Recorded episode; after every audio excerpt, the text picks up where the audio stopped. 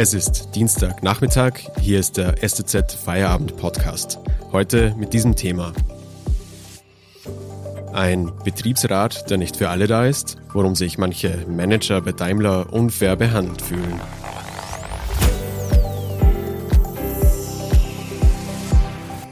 Am Mikrofon ist Florian Gann. Schönen Nachmittag. Der Daimler Betriebsrat ist eine kampferprobte Organisation. Daimler fährt ein milliardenschweres Einsparprogramm und 4000 Stellen sollen allein in Untertürkheim abgebaut werden. Das bedeutet auch viel Arbeit für den Betriebsrat. Der stemmt sich etwa gegen betriebsbedingte Kündigungen und auch, dass in Untertürkheim ein E-Auto-Campus gebaut wird, dürfte dem Betriebsrat mit zu verdanken sein.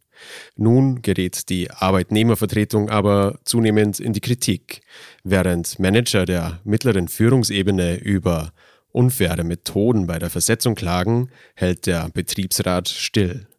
Ein Experte hält das für einen Pflichtverstoß. Um zu klären, was genau dahinter steckt, habe ich mir Wirtschaftsredakteur Klaus Köster vors Mikro geholt. Hallo Klaus. Hallo Florian. Klaus, kannst du uns die allgemeine Situation bei Daimler zu Beginn nochmal erklären? Stellenabbau, Sparprogramm, Versetzungen, was genau ist gerade alles los im Konzern? Ja, gerne. Also der Konzern ähm, hat natürlich äh, einen großen Überhang, wie man so schön im Managerdeutsch sagt, an Personal da er sich äh, die Wende zum Elektroauto auf die Fahnen geschrieben hat. Für das Elektroauto werden natürlich vor allem in der Produktion deutlich weniger Leute äh, benötigt als für die bisherigen äh, Diesel- und Benzinfahrzeuge. Äh, es gibt die Aussage, dass deutlich über 15.000 äh, Stellen abgebaut werden sollen. Und um diesen Stellenabbau abzumildern, hat der Konzern außerdem ein konzerninternes Jobforum eingerichtet, das ähm, Leute, deren Stellen wegfällt, auf frei werdende Stellen innerhalb des Konzerns vermitteln soll. Denn trotz des großen Stellenabbaus gibt es auch äh, freie Stellen. Und diese sollen dann bevorzugt mit eigenen Leuten ähm, besetzt werden.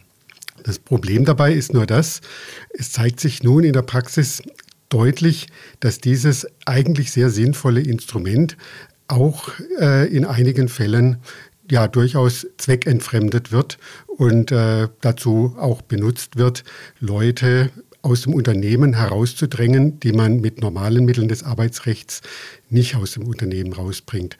Und das könnte natürlich das gesamte Konstrukt äh, dieser internen Jobvermittlung in Misskredit bringen, zumal an diesem Instrument der Betriebsrat mitwirkt und äh, diesem, äh, der Einrichtung dieses Jobforums auch ausdrücklich zugestimmt hat.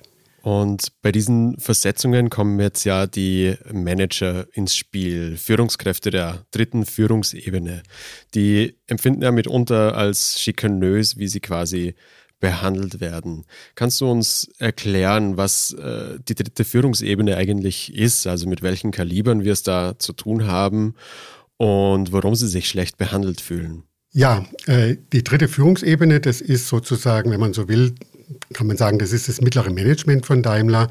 Das sind Manager, die teilweise große internationale äh, Verantwortung bereits haben, die äh, Millionenbudgets oft verwalten, die Abteilungen von äh, vielen Dutzend äh, Mitarbeitern oft leiten und auch äh, wichtige Entscheidungen treffen, die aber im arbeitsrechtlichen Sinne oft äh, noch keine leitenden Mitarbeiter sind und deswegen äh, vom Betriebsrat eigentlich äh, vertreten werden müssen.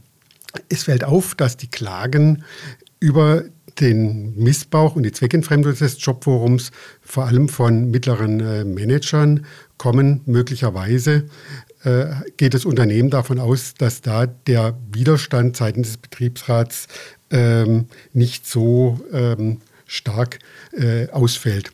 Ich war jetzt gerade heute bei einer Verhandlung ähm, vor dem Arbeitsgericht Stuttgart und werde da auch äh, aktuell noch darüber berichten. Ähm, da war ein Fall, da kam heraus, äh, dass, der, dass der Job dieses Managers, der in dieses Jobforum geschoben worden ist, dass dieser Job überhaupt nicht weggefallen ist.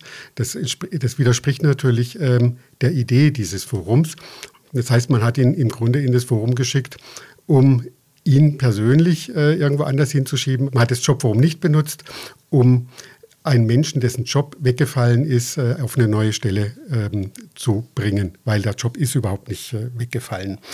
Äh, man hat auch schon früher versucht, ähm, ihm ein Angebot zur Frühpensionierung zu machen, was schon darauf hindeutet, dass es hier um jemanden ging, den man anders, ich sage es mal einfach, äh, nicht los, anders nicht loswerden konnte, nun über das Jobforum loswerden soll.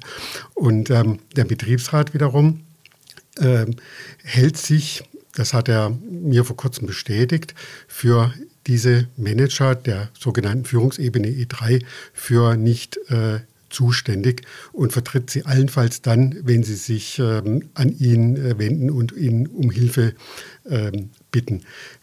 Ein äh, Experte, Arbeitsrechtsexperte von der äh, Bucerius Law School in Hamburg hat mir erklärt, dass dieses äh, Verständnis seitens des Betriebsrats äh, rechtlich unzulässig ist, weil der Betriebsrat sich nicht aussuchen könne, für welchen Teil der Belegschaft er sich einsetzt und für welche nicht. Er hat ja besondere Rechte, verfassungsmäßige Rechte zur Vertretung der Belegschaft und diese muss er dann auch wahrnehmen und zwar für alle.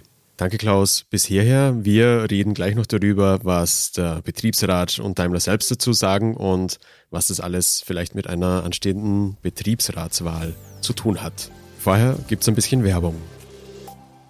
Aktuelle Informationen finden Sie unter stuttgarter-zeitung.de oder in unserer STZ News App.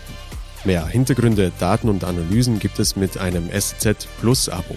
Das kostet 9,90 Euro im Monat und ist monatlich kündbar. Dort lesen Sie etwa diesen Text von meinem Kollegen Philipp Mark Schmidt. Was tun, wenn ich meinen Corona-Impfpass verloren habe? Den Text finden Sie auch über die Podcast-Beschreibung. Außerdem, wenn Ihnen dieser Podcast gefällt, abonnieren Sie ihn doch auf Spotify, Apple Podcasts oder dem Player Ihrer Wahl. Unterstützen Sie Journalismus aus der Region für die Region. Danke. Klaus, dem Betriebsrat hast du uns gerade erklärt, wird er vorgeworfen, seinen Pflichten bei Managern nicht nachgekommen zu sein. Was sagt denn der Betriebsrat selbst dazu? Der Betriebsrat sagt, äh, dass die Interessen dieser sogenannten E3-Beschäftigten, der Abteilungsleiter und Projektleiter sozusagen, dass die Interessen dieser Leute vom sogenannten Sprecherausschuss der leitenden Angestellten äh, vertreten werden. Das ist ein Gremium, das hat deutlich weniger Einfluss als der Betriebsrat äh, selbst, ist ein relativ zahnloser Tiger, muss man sagen. Ähm, und der ist vor allen Dingen für die Leute, oder der ist nur für diese Leute zuständig, die tatsächlich im rechtlichen Sinne leitende Angestellte sind. Das Landesarbeitsgericht hat schon vor zehn Jahren festgestellt, dass viele E3-Mitarbeiter bei Daimler keine leitenden Angestellten im rechtlichen Sinne sind. Sie werden aber weiterhin als leitende Führungskräfte behandelt. Daraus leitet der Betriebsrat nun ab, sie sozusagen nicht ähm, vertreten zu müssen. Ähm, du hast vorher erwähnt, dass man quasi bei diesen Versetzungen in der mittleren Führungsebene äh, seitens des Konzerns vielleicht auch darauf spekuliert hat, dass hier der Widerstand geringer ist. Könnte man also sagen, dass das Kalkül von Daimler bei diesem Vorgehen ähm, im Zusammenspiel mit dem Betriebsrat irgendwie aufgegangen ist? Na, das Ganze ist sehr intransparent. Ähm, man kann sozusagen nur nach dem Anschein äh, gehen, den die Verhaltensweisen der Beteiligten erwecken. Es, man kann natürlich nicht in die Köpfe äh, hineinschauen.